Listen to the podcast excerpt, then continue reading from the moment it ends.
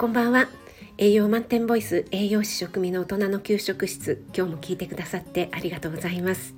このラジオは聞くだけであなたも今すぐ作ってみたくなる聞くレシピ。栄養のこと食べ物のことすぐに役立つミニ知識をなるべくわかりやすく配信しています。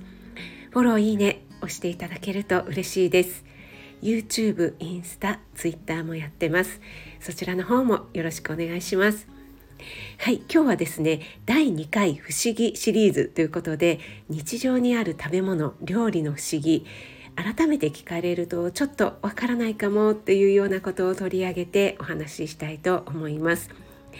えー、勝手にねシリーズ化してしまっていますが昨日第1回目を放送しまして、えー、好評かどうかもわからないうちに、えー、早くも第2回目を放送しています。え第1回目はですねえー、茶色い卵 vs 白い卵ということで違いは何？栄養価も違うの？というようなお話をさせていただきました。まだ聞いてないよっていう方はリンク貼りましたので是非聞いてみていただけると嬉しいです。はい今日は果物についてです。皆さん果物はお好きですか、えー、私は大好きで毎朝23種類の果物を食べています。この時期だとりんごとかゴールドキウイバナナブルーベリーとかでしょうかね。ドライフルーツの時もありますね、えー、ちなみについでに 息子も自他ともに認めるフルーツ男子ですね。生協の個人宅配を頼んでましてその注文をですね息子に任せているんですけどもなんだか知らないんですけどフルーツを頼みまくっていますね、えー、自分のお金じゃないと思ってですね、えー、結構季節のフルーツをバンバン頼んでいますね。はい、えー、余談はこれくらいにいたしまして、えー、果物って取れたてを食べるのが良いのかそれともまだ熟してなさそうだったら少し常温で置いて追熟するのを待って食べた方がいいのかって迷いませんか？えー、そもそもねこの果物は置いておいたら追熟するのかしないのかですね今日はそんなお話をしたいと思います。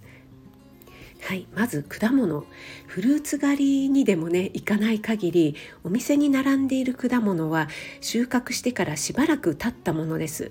なので収穫時にどの程度熟していたのかあるいは収穫後その果物がどの程度追熟したのかっていうのはね、えー、知る術がなかなかないですよね。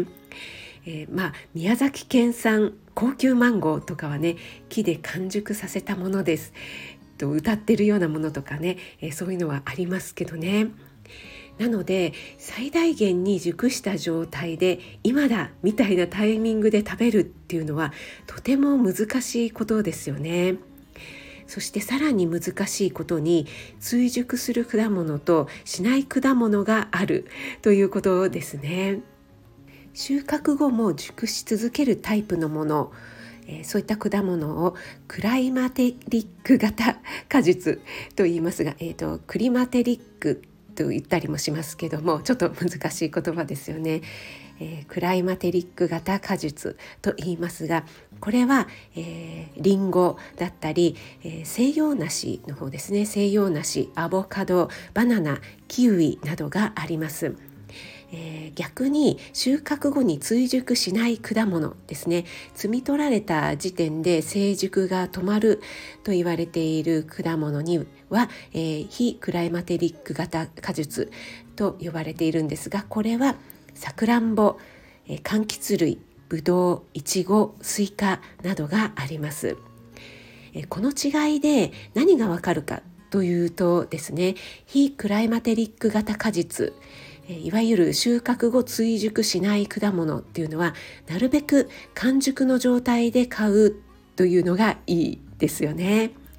完熟で購入してすぐに食べられない場合は冷蔵庫で保存しておくと、え劣化のねスピードを緩めることができます。えー、この追熟しない果物を置いておくと多少は柔らかくなるしえ例えば色もですね緑色のものからちょっと色が変わったりもするんですけどもそれ以上に成熟するっていうことはなく、えー、傷み始めてきてしまいます。はい、ここでさらに説明を付け加えますと非クライマテリック型果実、えー、通熟しないものの中でもブドウとかは比較的日持ちしますので、えー、上手にねこうラッピングして野菜室なんかに入れておくと、えー、傷みもね、えー、遅くなるのですぐに傷んで、え悪くなってしまうという性質のものではないですよね。逆にいちごとかスイカっていうのはなるべく早く食べた方がいいものになります。また柑橘類とかですと、えー、そうですねあのちょっと置いておくとなんとなく甘くなったように感じるっていうことがあるかと思うんですけどもこれはあの水分が蒸発してあと、えー、置いておくことによって、えー、酸味がこう和らいでですね、えー、ちょっと甘くなったように感じるということなんですね。では次に追熟するタイプの果物についてですが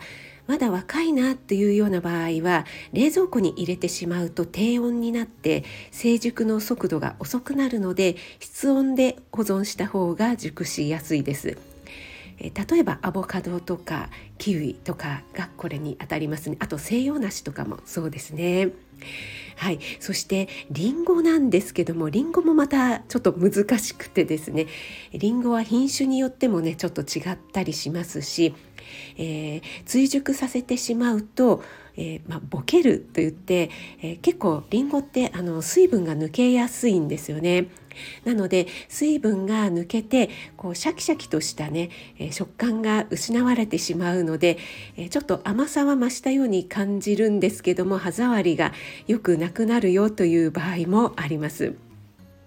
はい、少し長くなりましたのでこのお話の続きはまた次回にということで、えー、今日はですね、えー、食べ物の不思議ということで果物、えー、追熟できるのかそれともすぐすぐに食べた方がいいのか、えその見分け方というようなお話をさせていただきました。少しでも役に立ったなと思っていただけた方フォローいいね押していただけると励みになります。栄養満点ボイス食味がお届けいたしました。それではまた。Have a nice dinner.